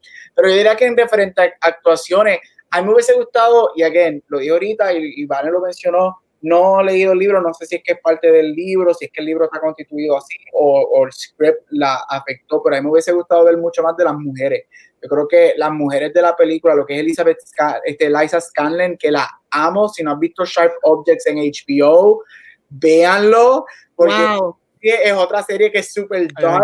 Underrated, underrated, underrated. Y mi Adam se la come y esos últimos tres minutos de ese último episodio con el, con Eliza Scanlon, vean esa serie. Este, pero Eliza Scanlon tienes a, a Mia, Mia Wasi, Alice, Alice in Wonderland. Alice in Wonderland. Sí, sí, sí. Wasikoki, Wasikoki. Eso mismo. Este, es lo que llevo tomo en las fiestas de la calle. este, Kio Riley, este, Riley Kio, perdón, este, yo encuentro que, que me hubiese, porque son, son actrices que tienen un talentazo, este, que lo que ellas hacen en la película es fine, pero tú te quedas, yo por lo menos me quedé, ay, quiero ver más de lo que ella puede hacer, quiero ver más de, de, de, lo que nos tienen para dar. Y yo creo que Metaverse lo puso, este, que el cast está tan y tan y tan y tan y tan cabrón. La película está excelente, a mí me encantó, pero basado en el cast que tenía, puedo ver cómo la gente está diciendo, tienen un cast demasiado de bueno para lo que nos dan en película. puedo ver ese argumento de por qué la gente lo está haciendo y, y, y sí, estoy de acuerdo y se las doy. Pues entiendo que quizás el cast la película a mí me encantó, pero sí, el, el, el, script está ahí. El cast le queda grande. El cast le queda grande con un script, subes ese script y you polish it y se lo das al cast nuevamente, y yo te aseguro que la película sí hubiese estado a otro nivel. Este, Pero para mí fue las mujeres, especialmente Liza Scanlon, me hubiese encantado verla. Este, no sé si el año pasado vieron Little Women. Este, ella es una de, la, de las hermanas, ella me encanta lo que ella hace en su rol, ella hace uno de mis personajes favoritos en esa novela. Este, So, em, ella me hubiese gustado ver un poquito más de, de, las muchachas en general en la película, porque yo, yo sí creo que fueron bien underused en, en la misma. Gabucho, eh, sé que este año va bien largo, pero Little Woman por lo menos yo la vi en el 2020, en enero. Yo salió en diciembre de 2019. Ah, bueno, es, es que el 2020 lleva ya cinco años de largo, pero pues, nada, e, este, nada eh, para ir rápido, ustedes han dicho sí, muchas adaptaciones buenas, yo, en cuanto a lo de, lo de error de, de las mujeres, para mí que también es, víctima de, del tiempo, no es la película. ¿Sabe? También en esos tiempos, pues, las mujeres, pues, desafortunadamente eran más los hombres los que mandaban por allá a las mujeres.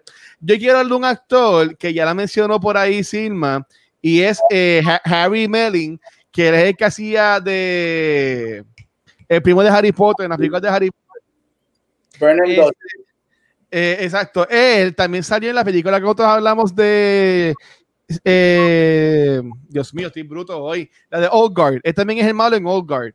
Y a mí me ha sorprendido que, que, este hombre ha estado en dos películas y, él, y ha sido el malo en ambas. Y en esta película a mí me sorprendió. Es como, como actor con esa, aunque son poquitas escenas, ¿sabes? Él le mete tan, tan, tanta pasión y tanta, en mi opinión, entrega esas escenas de él con el pastor y después cuando él mata a su, a su esposa creyendo que la va a resucitar y cuando se da cuenta de que no lo hizo, todo es revoluza. Eh, a mí me gustó, me sorprendió mucho él. Eh, Robert Pattinson, eh, a mí siempre me ha gustado él. Eh, yo que yo que haya odiado Twilight, eh, no significa que a mí no me guste como actor, una cosa nada con la otra. Este, pero yo entiendo que ese hombre va a llegar un tiempo, bueno, espero que no sea un Leo y que si le puedan dar por lo menos un par de Oscars, no con esta película, porque si no se lo ganó con la del de la del coso este de la luz. Va a ser el primer Batman que gana el Oscar. ¡Ave María! Me encanta. Nada, eh, este, pero, pero sí. Gabriel. Este, ah, pero ya, ya, yo diría eso y Tom Holland me sorprendió. Lo único que a mí no me gusta de Tom Holland, y yo dije en el episodio de la semana pasada, y, y esto puede sonar estúpido de mi parte, pero lo voy a decir, es la, es la voz. O sea, yo, Sí, sí, yo, yo- yo no te puedo coger en serio con esa voz, mala mía, Tommy. Pero, o sea, algo tiene. pues, Me, me- llévele, llévele en algo al cuarto, tú me entiendes, tú sabes, con- para que así le, le ponga la voz gruesa o no sé.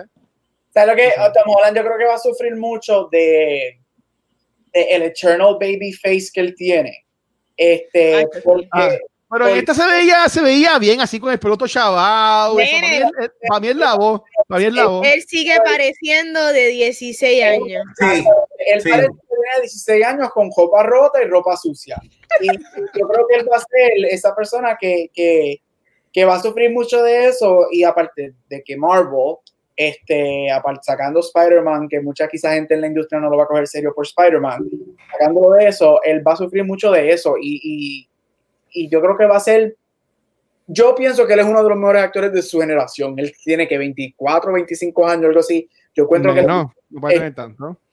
de, de Su generación, ¿quiénes son? Él es el único que yo conozco de su generación. este Cersei, Cersei Ronan, Sí. Timothée Chalamet, Ah, Timothy Chalamet. Ve- 24, espérate. Los dos 24, están a la tiene par. 24. Sí, son 24. Chalamet, Tom Holland, Cersei Ronan, este, Elis- Eliza Scanlon, Mm. No, pero ¿Tú hombre. te imaginas una película Tom Holland con. Con, Con Timothy Chalamet. con no, con C. Acho, eh, ellos dos harían una pareja. Bueno, es que ella y Timothy son como que para mí ya, ellas son la parejita ya, tú me entiendes. Ya no hay forma de romper esos dos. ¿A quién? ¿A-. ¿Con quién? A Timothy y a Lady Bird. Yo Ah, que sí, eh, ya sí. ellos van a ser, ellos van a ser ya la, la pareja perfecta. Y que hagan 20 más, que hagan 20 más, a mí me encantan ellos dos juntos. ellos son los, Emma, ellas son Emma Stone, Ryan Gosling, Timothy Cersei, Bradley Sí. Cooper con todo el mundo, este, pero sí, Tom Holland va a sufrir de eso. Yo estoy seguro que Tom Holland, yo veo a Tom Holland en su momento dado con un Oscar, pero no va a ser hasta que tenga 40, 50 años cuando se le vaya el baby face, porque yo creo que de eso. Tom Sí. Holland es el Justin Bieber del mundo cinematográfico. Pero. Viéndolo como algo positivo, eso significa que va a tener una carrera bien larga, porque Bien larga. Si, él, si ese nene llega a los 30 y todavía parece un chamaquito, él va, olvídate, él va a ser un, et- un eterno chamaquito. Sí, pero también puede ser una Como navaja- Leonardo, como Leonardo DiCaprio. Sí, Puede pero puede ser una baja doble filo en el sentido, si tú miras a ver a Leo, Leo tuvo una carrera, ha tenido una carrera excelente, pero en los 90 que él hacía el pretty boy, el pretty Claro. young boy, y es una navaja doble filo porque entonces te, te, te mantienes en la caja de yo soy el nene jovencito y me pongo a hacer, mira a todos los actores que tienen, no sé, 27 años y están haciendo high schoolers porque son jóvenes, porque se ven jovencitos. Hay, Ah, la, high- la de Netflix, la high school de Netflix, que todos están así. Y 13 Reasons Why, toda esta gente que tienen 30 años y están, pare- y están haciendo personajes de 16, tú te quedas como que, what? Mira, es no, verdad. mala mía, Gaby. eh, eh, Tommy, este, Tom Holland, Tommy. eh, él, yo pensaba, él- yo, yo vi una entrevista de él en, antes que se acabara el mundo con Jimmy Fallon o alguno de estos, de estos tipos, que se veía bien rugged y el pelo bien cortito. Yo pensaba que era para esta película, pero es para una película que se llama Sherry, que son de los Russo Brothers. Oh. Y supuestamente en esta película, él dijo en la entrevista, eres un Army medic que está sufriendo con post-traumatic uh, stress, que sabe que ahí me gusta, Bueno. que, que, sabe, dame esa, que él hasta sale, bueno, yo, sabe, si los Russo Brothers con él, yo entiendo que ya para mí va a ser un palo, obviamente yo soy un fanboy, no me importa, pero yo entiendo que mientras él vaya cogiendo esos roles así más serios, que lo saque de su zona cómoda, que yo les voy a llamar Spider-Man, que es lo que he hecho en todos estos años, yo entiendo que también él puede ir creando también ya esa línea entre una cosa y la otra, mientras se queda todavía Hollywood mainstream, porque lo de Pattinson lo hizo, pero se fue bien indie. ¿Sabes? Aquí yo que, que él lo va a hacer, quedándose mainstream. Eso No, estaría lo- bueno. Claro que él lo va a hacer, lo puede hacer, yo sé que él lo va a hacer, pero eso no le quita que va a aparecer el que tiene 16 años. por- Exactamente. ¡Sí, acuerdo. E- Eso no, No, como no, Gabriel no. dice, eso no va a quitar que quizás van a haber roles que él se va a ver miscast. ¿Me entiendes? Él va a ser un buen James Bond como en 30 años. Es como, es como, es como una, una de mis actrices favoritas, Jennifer Lawrence, yo vivo por esa mujer. Es como Jennifer Lawrence, para mí ya todo lo que hace oro, pero hay películas que ella ha hecho que ha sido nominada a los Oscar y todo, y yo digo como que ella no era la mejor cast. American Hustle, ella no, ella tiene un nene, si vieron American Hustle, ella tiene una- un nene como de 10 años en esa película. Ella parecía que tenía dos años más que el nene. Porque ella no eh, Pero ella, en, en esa película, ella, ella hizo un buen papel. A mí me gustó mucho esa película.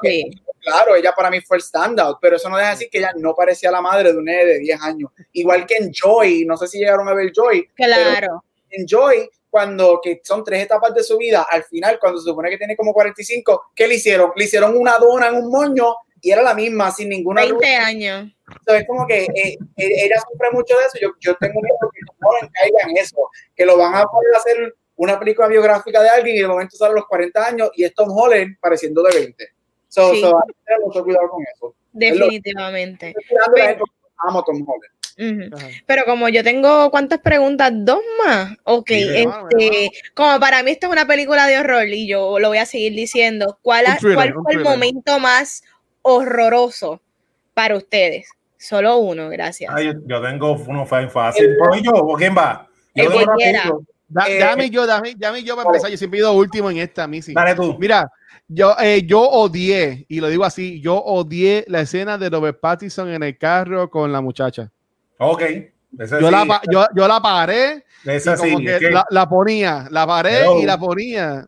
Pero verdad que no, Sacho. Eh, Incómodo. y, y- y- y de nuevo, ahí pro- yo- para Robert Pattinson y para la muchacha se me fue el nombre eh, brutal. ¿Tú me entiendes? Porque si para mí incómodo ver esa escena, para ellos hacerla también tuvo que haber sido horrible. Tú sabes. Pero en verdad que para mí esa escena estuvo, estuvo bestial. Pues mira, la mía eh, bien horrorosa por la forma en que el director la presenta, que por eso es que me encanta la película, porque él no pide perdón.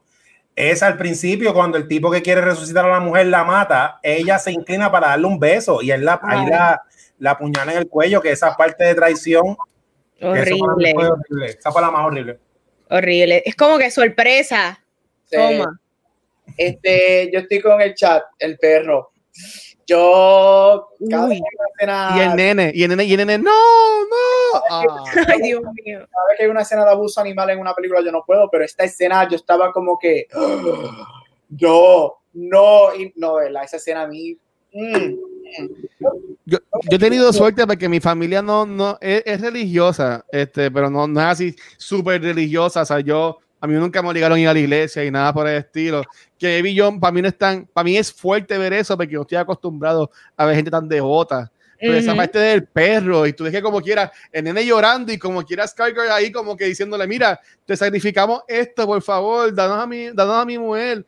¿Sabes? Era, a- a- Bendito, no, me- parte el alma, mano. horrible, Sí. horrible. Porque es lo que está buscando lo que sea y también está cool porque ahí es que demuestran cómo la gente interpreta la Biblia como les da la gana. Exacto. Pero nada, mi momento horroroso es cuando este Robert Pattinson le critica eh, la comida a la abuelita de Tom Holland. Ah. Wow. Que ella, ella está, tú ves la escena porque Pobre el director- señora. el Dios director se encarga de tirarte el diálogo de que para la abuela es bien importante y ella se siente bien orgullosa cuando la gente le dan cumplidos con su comida, porque ella como que para ella eso es algo bien bonito y que él decida freaking bash la comida de ella. Eso, y tú ves la cara de correcto. ella de, de desmadrada, de como que wow, yo nunca me había sentido tan humillada en mi vida. Ajá. Eso para mí fue señora. sí, horror. Este, pobre señora, triste. pero nada, ya llegando al final, porque lo que tengo es una preguntita más y es, Ah. ¿cómo ustedes interpretan el final? Para ustedes, esa escena donde pues Chas pasa todo lo malo que tiene que pasar y por fin vemos a Tom Holland hitchhiking again, se monta en el carro y decide dormir. ¿Qué ustedes piensan que simbólicamente o literalmente, qué ustedes creen que es eso? Pues mira, me tiro, me tiro. Mira, a mí me, me, me tripea. Yo me voy en los viajes en las películas. Y la película se llama The Devil All the Time. Y yo dije, diablo, esta película, el título, lo que significa es lo que siempre pasa, que cuando pasa algo malo le echan la culpa al diablo. Y la iglesia lo hace un montón de veces de que todo lo malo es por el demonio o el diablo. Pero mira qué brutal, que todas las cosas malas que pasaron aquí fue por un montón de gente buscando la gracia de Dios. Entonces, en la película pasan ciertas cosas que parecen como que el destino, como cuando a Tom Holland se le daña el carro para que los asesinos en serie la encuentren y al final se vaya con el tipo a coger pon. Así que al final yo lo interpreté como que en esta película el villano es precisamente Dios que está jugando con estos personajes como si fueran sus marionetas. Así fue como yo lo interpreté. Wow. Me gusta porque yo tengo una contestación similar. Pues, bueno, la mía, la mía es bien sencilla. Yo, yo lo como, como yo vi el final es como el papá de él llegó y está traumatizado de la guerra. Ahora el personaje de Tom Holland va a su futuro, básicamente, y va a traumatizado después de su guerra, como quien dice, entre, oh. entre comillas. Pues es que tú ves que tiene ese miedo de caerse dormido, o sea, de que no confía. Y, el mismo David lo dice, que está peleando por no quedarse dormido y toda la cosa, ¿sabes? Yo, yo, yo lo vi así, ¿sabes? Que de nuevo que eh, en, los comments pusieron de que dejó el, el débil atrás, mira, ¿no? ¿Sabes? Y, y, esto va a sonar como quiera que lo escuchen, pero eso siempre está con nosotros, al igual que si lo quieres también pensar, este, Dios y el diablo, y o sea, es algo constante y tú tienes que todo el tiempo estar eligiendo de qué lado vas a ir, ¿tú me entiendes? ¿sabes? siempre la vida es un juego de escoger, pero en esta película la atención está tan cabrona que para mí eh, siempre estaba ahí presente el fucking diablo, pero ya. el fucking diablo es un hashtag. Dale, Gabucho. Gabucho. Eh, eh, como dijo Luis, yo creo que él lo carga con él, este, este, esto de que My Life, o sea, él acaba de, de hacer todo lo que hizo, el, ese último stand con Sebastian Stan, este, lo de las fotos que pone, para lo de las whatever. Él ahora mismo está en una vida que él está corriendo, o sea, de, de lo que hizo y de lo que pasó.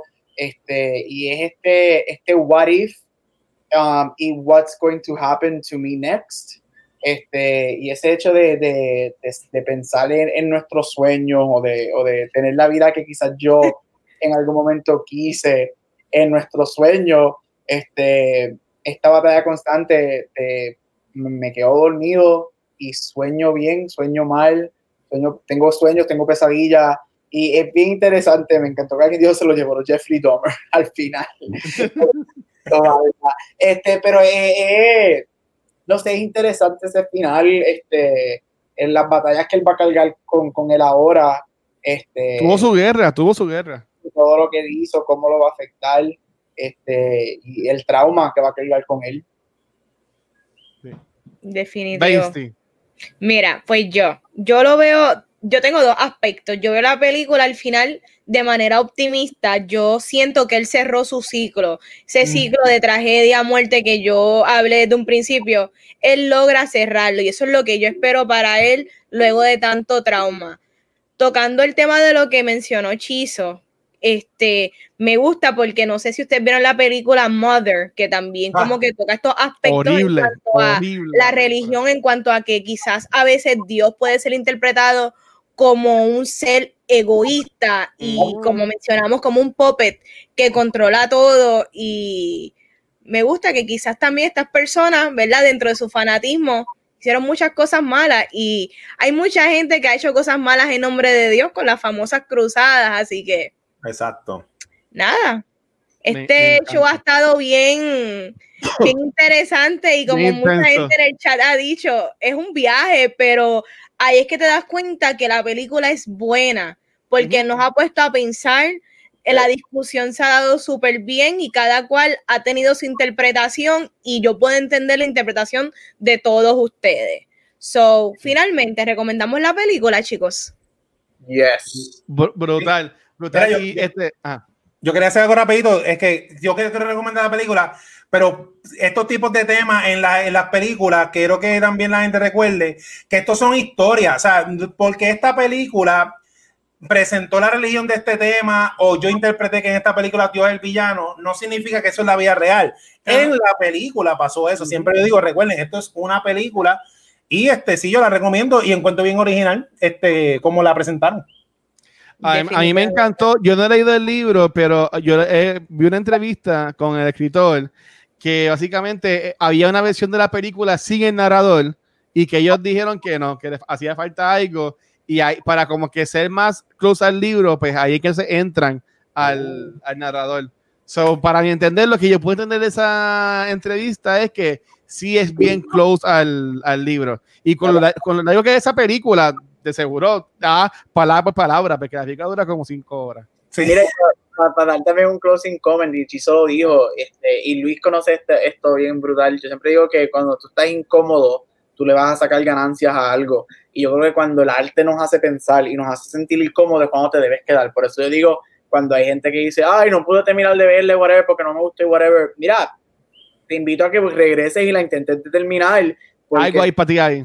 Y hay algo, si te hace sentir incómodo es porque estás bregando con nociones dentro de ti que te haciendo pensar y eso es bueno. Igual que Shit's Creek, un montón de gente me ha dicho a mí, y Luis lo sabe porque ha visto las primeras cinco seasons, ay, que he visto dos o tres episodios y no puedo con ese humor seco, whatever, yo. Bueno, pues la oportunidad y te queda porque después el primer season se pone más mainstream y yo entiendo, es que hay algo para ti. So, gente, el arte está hecha para, para hacernos sentir incómodos especialmente este tipo de películas dark, todo tipo de películas que tienen que ver con religión. Yo tengo una relación bien adversa con la religión, sin embargo me fascina ver películas con esta temática. ¿Por qué? Porque yo sé que le voy a sacar algún tipo de ganancia al final, así que véanla, again, it's rough, pero denle el chance. Definitivamente. Vean, yo quería tirar para el after show, eh, si no tienen alguna pregunta, eh, ver, ver lo, de, lo de los críticos y lo de la diferencia. Y entonces, ve entonces si, no sé si es que ya llevamos tantos episodios en cultura, no sé si hemos hablado de esto, si lo hemos hablado, invento otra cosa más. Eh, lo que yo a hablar es como que ustedes se dejan llevar tanto por los críticos, por los reviews, al tiempo de ver una película. Si ahora mismo esta película no la hubiésemos puesto para dar en cultura y tú hubieses visto los reviews tan malos, tú hubieses ido a verla en Netflix el primer weekend o hubieses como quiera esperado un poquito más. Esa eso, es la pregunta. Eso es lo que yo quiero, sí, eso es lo que yo quiero hablar en el After ah, Show. porque yo quiero contestar ya. Ah, bueno. Eh, eh, eso, es lo que, eso es lo que quiero ah, hablar en el After Show. Este, pues nada, ya, ya para... Mira, eh, tenemos aquí a Richport diciendo, bro, que bueno que estás por acá. Vi, que estabas preguntando si estábamos en Facebook, ¿no? Ya llevamos un, un temito acá en Twitch, que bueno que viniste para acá para estar con nosotros, que se deja llevar más por lo que es los números de audiencia. Este, esta semana... Ajá buena pregunta eso, y ya que alguien lo dice, porque sí que, no sé quién es Richport, este, lo lleva diciendo mucho, este, para añadir a esa pregunta una extensión, este, ah. yo creo que es bueno pensar también de esta manera cuando hablas de esa pregunta, es que para quién está hecha, para quién se hacen las películas, si para los críticos o para la audiencia. Ah, Me gusta más esa pregunta. Ah. Es, es, bien, es, es, una conversación bien interesante, bien, especialmente los en los últimos años cuando miramos las indies con los mainstream. So, yo creo que, que para añadirle un poquito más de spice al after show, que yo creo que el after show va a ser largo. Pues para allá, pa, pa, pa, allá vamos, para allá vamos. Pues nada, esta semana en cultura ha estado sumamente intensa. Comenzamos el lunes con el first appearance del Chango. Si ustedes no han visto el episodio de Back to the Movies que estrenó el martes, arranquen para YouTube, Facebook, acá todo está en Twitch y tienen que ver a Mark haciendo su, su, su cosplay de, de Crow, ¿verdad? Quedó brutal. Eh, también estuvo muy bueno el episodio de Noob tuvimos a Alex Nation de parte de Nivel Escondido, que hablamos sobre mucho lo que es Extra Life. Y hablando de Extra Life, voy a echar un segundo a los comments para, para, decir todo esto, porque si no vamos a estar aquí hasta las la medianoche. Este, nosotros este, anunciamos un, pusimos esta imagen en redes sociales de quién mató al Watcher. Nosotros en el episodio de Nuctos hicimos básicamente, hablamos de esto, pero lo que pasa es que nosotros, este, espérate que yo hice un segue para algo que no tengo preparado. Esto, esto me quedó bien chévere. Este, nosotros, nosotros hay, hay, un equipo, mira, Dios mío, hay un equipo El diablo local. Lo hay, un equipo local que este, trabaja mucho con lo que es Extra Life. Por ahí está Metaverse, que es uno de ellos. Sparrow Wolf con equipo de nivel escondido. Y nosotros vamos a ser parte del tercer Raid Marathon, que va a ser este grupo de Extra Lifers Boricuas. Esto va a ser de fin de semana del 10 y 11 de octubre. Por alguna razón, a nosotros nos pusieron el último turno para cerrar el evento. Así que eh, estas personas van a estar jugando eh, distintos juegos, como ven aquí. Este, pero nosotros vamos a hacer algo distinto. Lo que vamos a estar haciendo es, vamos a estar jugando como si fuera un Murder Mystery Dinner. Eh, que vamos a estar acá jugando y en verdad Iba a decir que, algo. Que no quede como el de el del no, no, no, Wonder Woman. El del fandom. No no no no no aquí con Werewolf. Me, yo qué, me, papa, qué papelón. diablo. Ya yo ya yo ya yo tengo básicamente la como nada, yo solo con ustedes, pero como lo estamos cuadrando con alguien, eh, este se ve súper cool y como estamos trabajando y la integración que van a tener las personas que estén en el chat también va a estar muy bueno porque recuerden que todo esto va a ser for the kids, para sacar profundo para los niños. Ahora mismo en, en nuestra ventana de Twitch, si ustedes van al extremo derecho, ustedes van a ver que está el loguito de Extra Life. Ahora mismo ustedes pueden donar si ustedes quieren. Eh, nosotros tuvimos el episodio de Nuptos aquí unos 50 pesos para que Kiko se quitara el filtro. Este, ya tenemos ahora mismo 95 dólares eh, recaudados. Este, ¿Se lo quitó? no, porque no puede, pero, pero, pero, ¿sabes? Que gracias a la gente que ha estado aportando para eso, vamos a estar dándole más promo a esto, dando más detalles por el momento, pero quería tirarles a ustedes acá la primicia de eso. Recuerden que todavía seguimos con el Shizoverse también. Este, sé que lo pusimos bien alto para no joder a Shizo con tantos dibujos, pero como tengan 6000 puntos en mi secuencia, puedes redimirlo para que Shizo traiga tu dibujo. Y también recuerden que estamos terminando lo que es September para estas personas para que se puedan suscribir a nuestro canal con un precio más económico y para quienes Halloween, Corillo. Y sí, voy a ver la película de serio sí voy a ver la serie esa del diablo que esta gente me están obligando a ver y en verdad que va, a estar cool. ¿Ok? Y recuerden que mañana viernes vamos a grabar el spoiler cast de juego de Marvel's Avengers. Aquí a las 9 de la noche va a estar Rafa, Chizo, eh, eh, Pixel y yo. Así que eso va a ser acá mañana viernes a las 9 de la noche. El primer episodio que vamos a grabar desde mi computadora nueva. Así que vamos a ver cómo sale. Así que ya habiendo dicho eso, este Corillo, vaya empezando del chat a donde quieren que tiremos el raid, pero este acá en de Cultura, Vanesti, ¿dónde te podemos conseguir?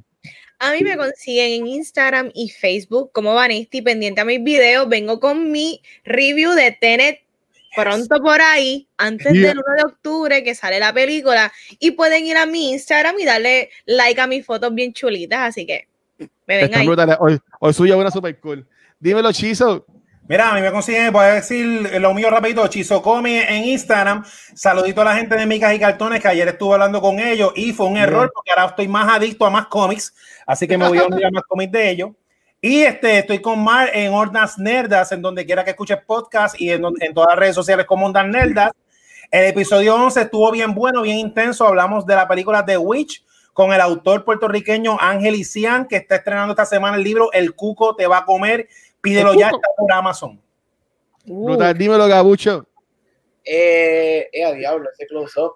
Este, voy a conseguir los lunes, si estás en live, si no los martes, en Back to the Movies, aquí en Cultura y en todos social media como Gabucho Graham.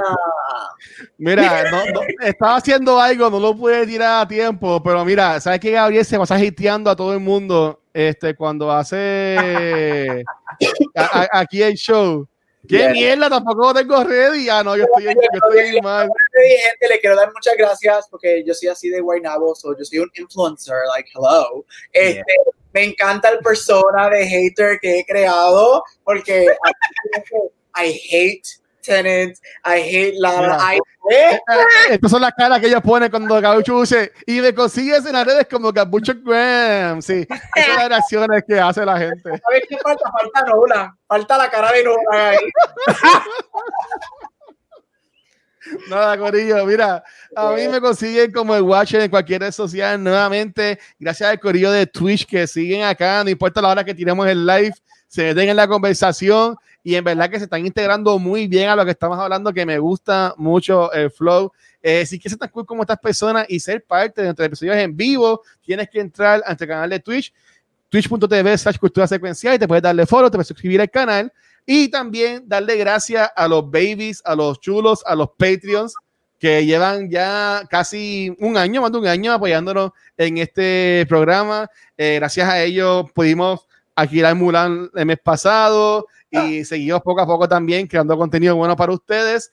Este, recuerden que hacer nuestro Patreon tiene acceso a los after shows que estamos grabando. El after show de Back to the Movies de, de esta semana duró como casi cinco horas. Así que es casi un episodio adicional que Sí. tienen ahí. Así que, este, no sé, mi misión era hacer este show de 10 minutos, porque cada vez son más largos. Voy a tener que ponerle algo para restringir aquí Un a timer. nosotros.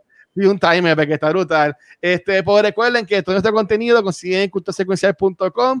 Ahí pueden ver los episodios en formato de video, también nos pueden escuchar en formato de audio. Y tenemos la área de blog, que, bueno, estas últimas semanas han entrado muchos blogs, gracias a Emil, gracias a Antonio, gracias a Shirley, eh, a toda la gente que nos está enviando blogs, ya son casi semanales, los entries, Gabriel también subió uno de Cheese Creek, o sea que nuevamente gracias a todo el corillo que están poco a poco aportando el contenido que estamos creando para ustedes, así que recuerden, todo lo pueden conseguir en culturasecuencial.com y llévatelo, Einstein. Y por fin a todos nos gusta la misma película. Nos vemos Yes. la semana que viene. Va. Chequeamos, gracias. Bye. Me encanta.